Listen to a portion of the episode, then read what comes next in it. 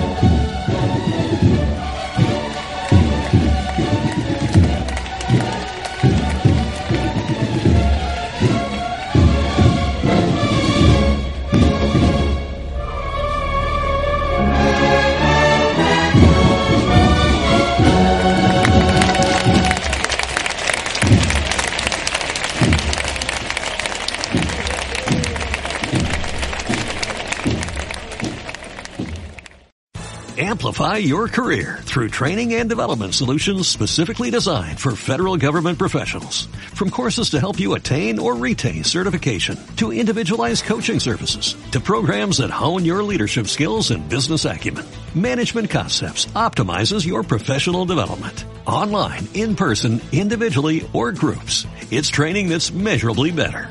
Learn more at managementconcepts.com. That's managementconcepts.com.